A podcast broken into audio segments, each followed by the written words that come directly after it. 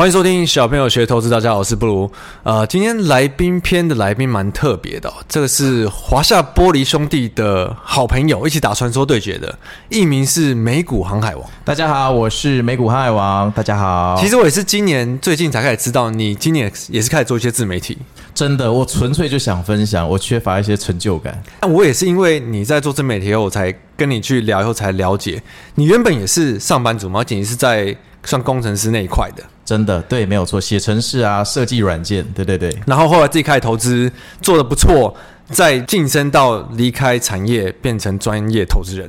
是专业投资人是好听的讲法，其实就是全职的小散户这样。全职散，全全职散户。因为我为什么今天想要特别先跟你聊这集，是因为我觉得我们一般人在接触到很多的故事，都是比较那种少年股神啊，或者是。呃，像交易圈很多很厉害，是那种呃，毕业也没工作过，就找到一个他自己的交易投资方式，然后就一直一直开始做全职，做的还不错，就是比较多这种很难复制的故事。哦，他们那个就是，我觉得那是要天分。那我的天分，我没有觉得我到那个程度，但我是靠努力撑过来的。对，所以我才觉得更应该分享，更应该让大家看到的故事，是不是这种？原本也是上班族啊，你也是做的很辛苦啊，也是在那边爆肝嘛，真的做的很辛苦。然后慢慢的投资，找到自己的方式。哎、嗯，你可也一定也有那种呃犹豫，到底要不要变成全职的那一段期间嘛？对，没有错。然后进入全职以后，一定也有好跟不好的地方。哎，那就是真的，真的，对对真的。所以，我们今天要一步一步的先来听听美股航海王的故事。没问题，感谢布鲁。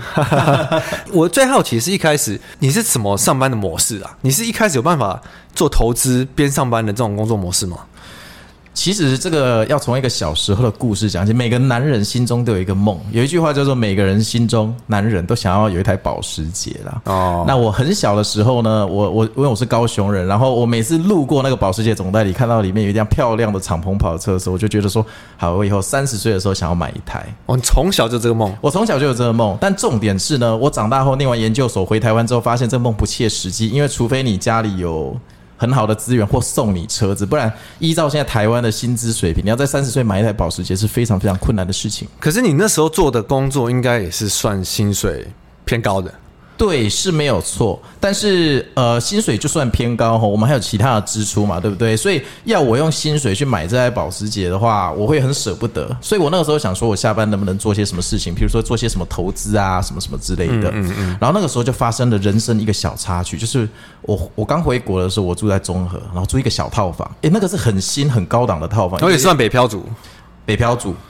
然后啊，那个套房哦，一个月也要一万多块，还有室内游泳池，就有二十四小时保全管理。一个月一万多块，还有室内游泳池，这还蛮好的啊，真的蛮好的。但我不能跟你说是哪里，我怕这个这个是有回放的问题。但是它的杂环境有一点点不太 OK，因为我好几次在白天的时候，我要出门的时候看到警察会来敲门，然后有一次我就看到警察在呃把我对面那个那个房间哦。搜出他那个客厅的茶几底下一堆白色。你说他直接踢门进去搜里面这样？呃，没有到踢门，人家有出来开门。那我判断那个应该就是类似海洛因或安非他命。然后那个人就被带走，我从来就没再看过那个邻居。你说你在门口看到、哦？对，我出门的时候看到我正对面。这么震撼，所以是邻居的问题，不是社区的问题。呃，我觉得社什么样的社区引来什么样的邻居。我后来啊，我晚上回家的时候，我也常常看到有一些。打扮的超火辣的小姐，然后要去坐计程车，然后后来有一天晚上我受不了，就去偷偷问排班的计程车司机说：“为什么你们这个时间都要在我们社区的门口等那些小姐？他们是干哪一行的？”他们就说：“呃，他要载他们去五木站区上班，五木站区就。”林跟森加起来就五个木嘛，那代表你住的那个地方应该租金是蛮贵的啊。呃，对，因为很多 赚很多钱的住在那里，好像要卖那种粉末跟做那个才。所以我后来因为我爸爸是做建设，我们家做建设，然后我爸爸上来的时候，他第一次看到租那个房子，他惊为天人。他说：“这个一层有二十户，或环境这么杂乱，你赶快给我搬出去。”那刚好家里想要在台北买房子，那我给你一个任务，你就去帮我台北找一个房子。就家里买一个房子，然后在台北置产，嗯、所以从那一刻开始，我就开始帮我父亲跟我母亲找房子。我就那个时候很辛苦，我下班之后，我每天都约两到三个案件，就中介要看房，然后一个礼拜我大概看十到十二件，然后我就 summarize 一下，这其中可能有六件值得父母看，所以周末他们上来的时候，坐高铁上来的时候，我就带他们去看，然后给父母打分数，看要不要买。嗯，那这个。程序大概持续了四个月，终于有一天，我爸点头，因为他们做建设的，他们本来就知道这个，他们一看就知道我这个外行人的看的房子 O 不 OK。有一天，我终于透过他的审核，买下了我们家在台北第一个房子之后呢，我就突然发现，好，我被我爸训练这么久，我好像有看房的眼光，我就自己干脆用这个来赚钱。所以我下班就开始投资房产，然后做短进短出的买卖。这个有听起来这么容易吗？呃，其实我不是我不是夸大其词，但我觉得我房地产真的做得还蛮好的。我最高纪录就是。我卖掉房子的时候，到我卖出房子的时候，那个权状在我名下就差不多只有两个礼拜的时间。可是这个是一般人做到的事情吗？其实可以，因为我做的是比较便宜的小套房。那小套房就是那种九平四米二那一种。然后在十年前，那个套房的价格当然没有现在这么夸张。然后在市政府捷运站附近有好几栋很有名的小套房。其实那个时候投资客大部分大家都是这样玩，就是一个月内短进短出，然后制造一些话题，价差就抓一瓶五到十万这样去做。哦，就例如说小套房，你可能总价八九百万，你付十趴。对，或你就可以买这样。对啊，重点是你要有一个好的薪资，让人家愿意借你这些钱。银行看到你的薪水可能有，比如说一两百万以上，他当然很愿意借你这个钱。哦，你那时候是工，哎，那时候工程师吗？呃，我那时候算产品经理，我设计软件写 spec 给那个 RD 去写。那时候应该设计一些 APP 一些东西。对对对对对对对。哎，那时候你不是说你之前在宏达店？啊，对，那个时候也有重叠到一份在宏达电子。哦，那时候在宏达电，那时候宏达电应该是大家都觉得。哎，那个时候是宏达电还没有，那个、还没坠落的时候吗？那一年就是我们出了一台机器，好像叫 Butterfly 吧，反正、就是哦、Butterfly 那时候很红啊。没有，那一年股价腰斩，好不好？斩一半。哦，Butterfly 是已经不行的时候才出的，就是下坡。啊、HTC One 啊，对对对对，对，那是很红的时候是还是那时候 HTC One 吧？可是我跟你讲，那个不影响宏达店的工作气氛，因为宏达店它有所谓的 War Room，就是如果很高的执行长官他要看东西的时候。你的团队是要集合到 War Room 里面，War Room 就是不隶属于任何办公，它是一个执行单位，大家要在里面把东西做到完才能走，所以那有可能是九十点下班，然后每天都直接去 War Room，你不用去你原来的办公座位。所以其实宏达电是比较高密度、高精度、嗯、高操劳的一间公司啦。那个，所以其实你那时候一开始在做的这种房地产相关，也是因为你的一开始工作的薪水就不错了嘛。对，这是贷款的依据啦。然后再加上说，我跟我的父母有这样的一个历练之后，我看房的眼光跟其他投资客就比较不一样了。因为我觉得我们在我们节目中也很想常常想传达，就是很多人都会以为你就是要靠投资翻身，可是其实真的很多很多厉害的投资人、交易人，包括像你看像艾德恩，大家都是有一份还不错的收入，以后才有第一笔金的嘛，并不是什么。毕业以后就直接找个方式，十万一直翻翻翻翻翻翻到后来变多少多少这样。其实我觉得我跟布鲁报告，其实我觉得这是这道理都是相同。如果你今天在职场上你没有办法做出一些稍微好一点点的状况来的话，你怎么样说服你在投资可以做得比较好？因为成功的态度其实它是有一点，我觉得是有点重叠。成功者的特质，你就是积极进取，不要悲观嘛。然后就是遇到失败要努力检讨，而不是逃避，类似这种东西。而且我觉得还有一点很重要，就是商业的嗅觉。你对商业逻辑理解度，其实跟职场还有在投资市场，其实这个也是完全正相关的。当然啊，物以类聚，所以我是你朋友啊，很会，对啊，很会，rich 啊，对不对？对对对对对对对对对。那所以那时候的房地产有做很久吗？我前前后后进出了好几栋，然后其实真的赚的比我薪水快。我坦白说。好，但是当然，职业的炒房客不像我做这么辛苦，他们是一次用人头去买，可能几十户。那我这种一户一户就是哦，所以因为那是大本金在做的，你可能就是我没办法，我没办法。嗯、对，然后后来做到有一户我被卡住，我我其实那套牢了，不终终于被套了，套牢。而且那一户就是我跟你们讲，各位观众朋友，布鲁的观众，你们要小心哦，买房有很多的陷阱。我那一次真的栽了，格局很好，格局方正，装潢满分，地点是大安区，没有问题。真正的问题是。他的客厅的落地窗打开之后，有一个传说中的壁刀煞。壁刀煞是听都没听过。我亏的，我亏钱的那一刻我才听过。就是壁刀煞，就是你的客厅看出去，好，对面有两栋房子，它的然后两个房子中间会有缝隙，那个缝隙就是一个阴影，就看一把镰刀把你的客厅一分为二。这是所以是风水的用词。对，是壁刀 壁刀煞。那个壁刀煞还有我知道路煞、路冲、路冲哦，路冲知道这个而已。没有没有，路冲太明显，我们不会去买十字路口的房子。嗯、但壁刀煞是真的很阴险。然后我那个时候。因为卡了一年钱在里面，我真的很慌张。我后来就去呃请那个松信住宅帮我去租人，他们找到一个超好的房客，是华航的机师。所以一开始是因为你就是一直你买了就是为了要卖。就它有这么涨那么快吗？其实那个时候有，因为那个时候全民在炒房，哦，没有人相信房价会搭跌下来到房市的行情，就跟像股市行情一样。就跟现在的 AI 一样。哦，所以那时候就终于被遇到一个套住的。对，而且套的可不轻啊。然后后来我找到那个机师之后啊，因为他常常飞国际线，所以他一个月只住十五天啦。然后租金也给的很大方。结果没想到我出租之后一个礼拜后就有人买走了，因为变成租了出去。对，或者说变成可以评量他的年利率的报酬率。哦，那所以这也是误打误撞，真的是误打误撞。我只能说我上辈子烧了应该不错的香。哦，因为你是怕卖不掉，所以你才租，反而因为租了卖掉了。对，因为有个投报率，而且大家都喜欢那种一个月住不到十五天的租客啊。哦，那是磨损这是还蛮狗屎运，还蛮好的。真的还蛮好的。我还有特地警告下一个房客说，只有 B 道煞里面确定，他们就说只要在 B 道煞对面什么买一只乌龟，然后有水在那边。我反正我听不太懂啊，反正就是要做一些法，那个你懂的，就是就解法就对了。对，解法解法解法。那所以这个之后，你还有在做房地产吗？没有。这一件事结束之后，我体验到人生最大的体悟就是。投资最怕的是周转不灵。其实很多的公司倒闭，跟二零零九年雷曼倒闭，不是因为它资产负债表真的出什么大事，是因为它没有现金。所以我后来就想说，好，我要你这个讲的还有现在的中国，中国中国很多房产的 公司都这样。欸、我我知道你在说哪一间，这不好说，人家正在发生嘛。哦，对，正在发生。最近那个你说董事长是女的那个啊，就是那个三个 三呃，那公司名字是三个字。啊、中国应该爆很多了，不止这家。对啊，希望这一次不要被卷进去。哦，所以那时候才了解，周转率的投资应该要不能找那种你一套就无法变现的东西。对，因为股票的好处是我若愿意停损或停利，我下一秒就是现金啊。我只要不要去买流动性太低的股票啊，我钱这么少，其实也不会遇到流动性的问题。所以那时候才开始想要做股票。对，其实我相较于一般现在少年股神，我入股市的时间大概在接近三十岁左右，是蛮是蛮晚的。对对对，这比较贴切。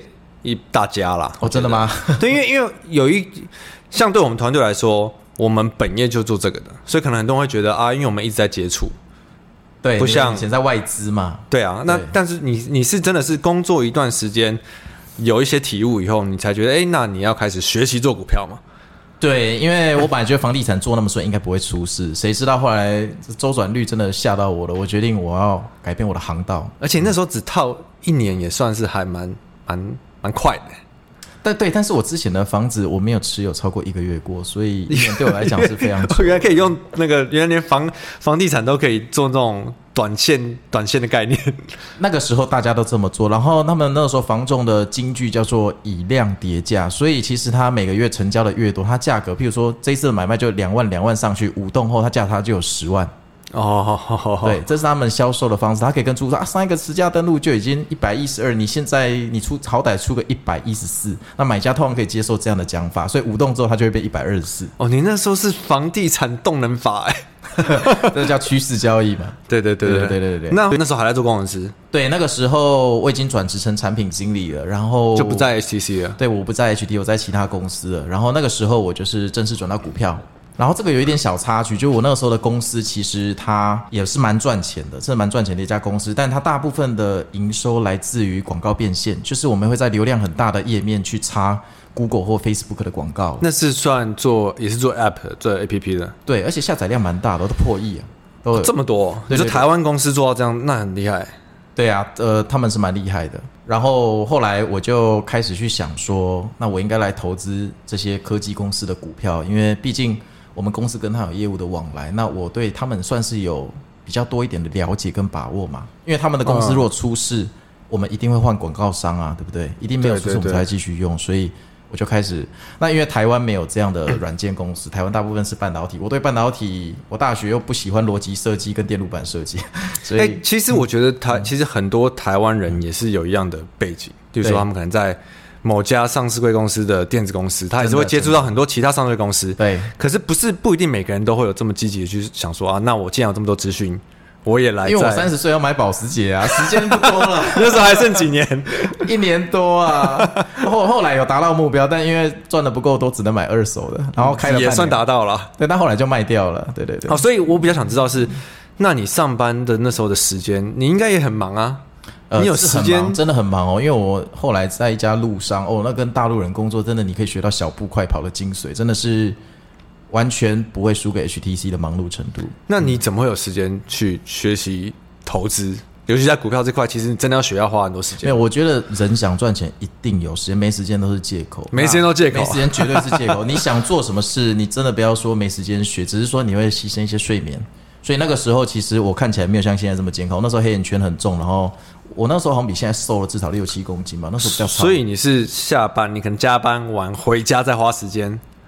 对，但是那个时候我比较尊重巴菲特的观念，我认为一个股票要持有十年，所以我那个时候比较像中长期的价值投资。我就是财报季比较累，我半夜四点真的会看他的直播，我会去听那个线上的康扣。哦，所以你一开始真的是超级基本面派的，我超级无敌基本面派，每次下修我都叫我朋友买进，千万不要停损，跟现在完全不可怕。那，但是你一定一开始应该说，一开始你是怎么样慢慢找到一个自己的方式啊？边一边工作很忙的时候，其实哈，因为我们这个行业就是我们以前做 App，那像我在 HTC 那个时候，我做的是 Browser，就网页浏览器为例好了。那我们要做那浏览器最大的对手就 Google Chrome，Google Chrome 嘛，对不对？嗯。那说实话，我们自己都知道，我们不可能打赢 Google Chrome，因为 Chrome 跟 Safari 基本上已经是半天边的霸主。对。还有 Firefox。但是我们还是得做，我们还是得去研究他们的 pro and cons。然后最重要的是，我们需要去看竞争对手他的五星评论跟一星评论，尤其是一星评论很具有价值。因为如果你能做到对手的用户不喜欢的东西加以改进，你就有可能吸引他们的用户来你这边。哦，所以你那时候做是浏览器相关的。呃，还有很多，譬如说，后来的公司做的是其他方面的 app，我们一样都必须要去做市场调查，就 swap 分析，嗯、然后最重要的是要去理解说为什么对方的盘产品有什么缺点，优点都不用研究，优点都讲出来，重点是他有什么缺点，我们必须要很详细的知道。嗯，因为我们是后来者进去，我们不是先行者，所以我们一定要做到他做不到的事，不然你就干脆别干这一块了。所以你那时候做的事情跟你的投资是很有相关的，很像的，就像我自己去。买二手车，或者是我去买房地产，我我我在买房地产的时候，我也必须研究说，我在这里买的这个小套房到底有没有优势。譬如说，我那时候买一个小套房，后来赚钱，为什么？因为它是那一层楼唯一的小套房，怎么样？窗户看出去没有被后面的后阳台挡住的，所以在卖的时候就变成说我这间有视野，其他的人没视野。那股票也一样，所以你护城就只有那一次发现有个壁刀煞，你没注意到，哦、那个真的是赔赢，那没办法啊，那那太深了，那太深了，但。那对啊，就是，所以我用同样工作，他又去处理我的投资啊，然后就我也是处理股票。那那个时候，因为我前期这个新手运真的很顺很顺，然后我觉得我买的东西都是我理解的公司，我也不买市值太小公司，所以基本上要下市是不太可能。哦，那其实你一开始理解就算是很不错的嘞。对，因为我知道，如果下市归零，那就完蛋，没办法东山再说。我绝对不碰小市值的股票，嗯，我只碰大家听过，而且我认识，我把我的能力圈缩到一个比较小的境界。哦，就是你，例如说你工作上有相关，你知道状况很好的公司。对，因为我知道第一次进市场如果失败，后面就很难做。我第一个交易我一定得成功，所以我第一个交易我确实观察了六七个月才进场。哎，那我问你，你有耐心你？你现在回想你那时候，你觉得你那时候认识自己吗？足够认识自己，当然完全不认识啊！不认识啊！我那时候就信心膨胀，被冲昏头啊！然后什么认识不认识？现在看哦，就是真的。如果现在回头，可以少走很多弯路了，可以把很多的钱保留下来。嗯，真心话，真心话。但我觉得一定有某几次让你特别觉得说，我投资就这样做就好了之类的那种、那个、那那种变成全职的投资人这样子吗？因为你一定是投资的时间才会考虑到这件事情嘛，不可能一开始就这样想嘛。呃，其实我。一开始接触美股，我就是这样想。那这个观念是承传自我怎么挑选房子、车子，或者我怎么去挑选呃，我下一个 app 要做什么功能。所以所有东西都一样，就是我们在做这件事情，我们可以先研究一下市场有什么竞争对手。那以股票术语来讲，可能就是所谓的那个护城河啦，就讲到烂掉那个老李。我我意思说，是你不可能刚开始做股票的时候，你就觉得说你某一天要全职吧？哦，不可能啊！那个刚开始就是有赚就算多，因为我那时候完全不了解这个市场，我只是先进去试试看，就、嗯、就慢慢的找寻自己的方式这样。对，但是因为初期进去一直赚一直赚嘛，所以赚钱 确实会会让。因为那那应该说，所以你那时候你觉得你是因为市场刚刚好，还是就是你一开始就可能我不知道运气比较好吗？还是一定有某一个你现在往回看的一个原因吧？我觉得是我挑对标的，我觉得。如果你现在真的要我往回看那个时候的投资，就十年前的投资，我认为那个时候做的最好的一件事情是，我找我熟悉的东西做，而且我找的股票一定要我自己是 core user，就是我在用他们家的产品，我才会去碰。所以你是生活级投资派的，完全是一百 percent 没有例外。嗯、唯一的例外是我买波克夏，那我唯一是信奉巴老爷爷，就这样而已，买了他波克夏一些股票。对，但这我觉得其实老实说，在散户市场里，你只要知道自己在买什么，好像就赢很多人了。哦，你说去买一些那种名字看起来很玄的东西，然后最后就是它怎么跌怎么涨都找不出原因的那种。对啊，对啊，那个真的 我不碰那个。对，所以你一开始就其实也观念就蛮不错了。可能是被我爸影响吧，因为他一直跟我说，你做投资要做自己看得懂的东西，不懂的东西，如果有技术门槛的话，你必须要去参加股东会去了解，当面跟他们的。董事真的聊过，你才能决定。所以我小时候蛮常跟他去各大公司的股东会的。所以你应该一开始几年就是蛮有慢慢的找到自己的方式。可是我觉得那个离你们原本没有想考虑过全职，到开始考虑这件事情，中间应该是有发生什么事吧？哦，这个真的是一段很沉重的故事，很沉重。我不是都蛮顺的吗？因为人总是有一些悲伤的回忆。就是这这说说起来是这样哈。那一年我还记得，二零一九年的五月，我离我正式离开了职场。一九年，二零一九年的，所以工作大概也是在十年左右。对，那跟我差不多啊。所以我们就是物以类聚嘛，打传打传说对决，喜欢赚钱，然后年资也差不多。对对对。可是那时候离职，你自离职前应该有挣扎过吧？有啊，那一个月我的头长了蛇皮哦，台语叫皮蛇。传说蛇皮只要你脖子长一圈就会挂掉，这是一个古老的传说啦。但蛇皮就是一种病毒，在你抵抗力低下的时候，你就会跑出来一种叫带状疱疹。然后那个时候我去长庚医院看诊，然后皮肤科医师跟我说：“同学，你的年纪哈三十岁出头，你怎么会有蛇皮？蛇皮通常是七十几岁，你这很严重，你要小心顾身体哦。”他的意思就言下之意，不然会发生更严重的事。所以那一个月我就离职了。就所以你是因为生病？呃，也是因为那个时候有发生一些事，就我有几波交易真的赚的还不错，然后再加上赚的很不错的时候，我想获利了结的时候，我刚好头皮又长了蛇皮，这对我来讲就是一个日夜煎熬的警讯哦。所以并不是你，例如说你可能赚的不错以后，你已经开始考虑要不要就是辞职啊。这个其实同时发生，我那个时候想说，我这么快就把就一瞬间就赚了好几年份的薪水，然后。我本来就想说要不要离职休息一下，因为那个时候我在业界已经十年了，我从来没有真的休息过了。就我之前，我其实工作工作，就一直工作是工作，对，快满十年。然后晚上再看股票，对，然后好累哦，对，有点累。然后我想说要不要趁机就是休息一下，然后刚好那个时候又检查出有蛇病，因为我那几天我就洗头，发现头皮爆痛，像火在烧。我去检查，是不是说在脖子吗？没有，没有，脖子是说人家如果说你长在脖一圈会挂的，但我是长在头，头头的更少见。那个医生说他几乎没有干过头的。就是很很极罕见的那种疾病，对，然后再加上那个时候我做一档股票做得很顺，嗯、就是让我萌生了全职投资，因为那一档股票已经我人生可能是第六、第七笔投资了，那前面六七笔都顺到爆。你才第六、第七笔哦？你说可能几年才六七笔，所以你那时候真的爆很久哎，真的真的真的。然后这一档股票它是一个资安，我不知道你们对资安有没有？涉猎就是说，因为我觉得未来按核子弹几率很低，所以我在出清科技股之后，我想说下一个板块我要去做什么？时候我找上了资安这个板块，然后那个时候我就把超多股票列进来，自然的板块列进来我的观察清单。然后有一股股票，有一个股票，它的毛利率都在百分之七十以上，然后它的它的现金真的有够多，因为我很怕公司现金不够多会破产，我到时候会血本无归。我就看这两个重点，嗯，结果。结果我就看看看看了五个月，我决定要在九月的时候开始买进。就那一年是二零一八年的九月，我想要九月买进，因为他刚 IPO，他当年刚 IPO，他在二零一八年的九月，员工可以解禁，可以卖股票套现。我想要套，所以你其实真的是有认真在做基本面研究的，因为我看书，我就是看一些像《漫步华尔街》或者是投资最重要是，反正就那几个经典大作嘛。哎，那我先问你，那时候你基本面看很重，你是不是？技术面就没有看很多，我完全不鸟技术面啊！我都讥笑技术面为天上的占星师、绘图师，整天完全不鸟。对啊，那个时候那个什么托斯克兰尼说什么技术派就是一群天文学家，幻想用那个。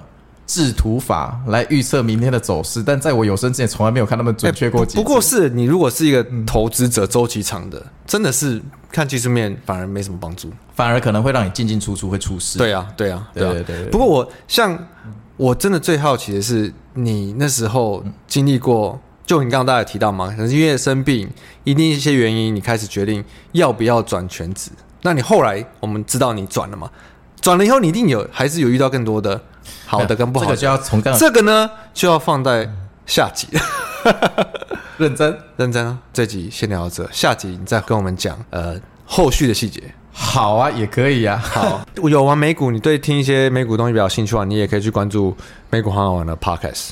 真的，我的 Podcast 每天都更新，每天都会跟大家报告。真的，昨天晚上美股又发生什么事情？那我可以把你的 Podcast 链接放在我们下方的资讯栏。可以啊，马上请你分享给有兴趣的朋友。我是布鲁，好，我是美股航海王，我们下期见，拜拜。好，拜拜。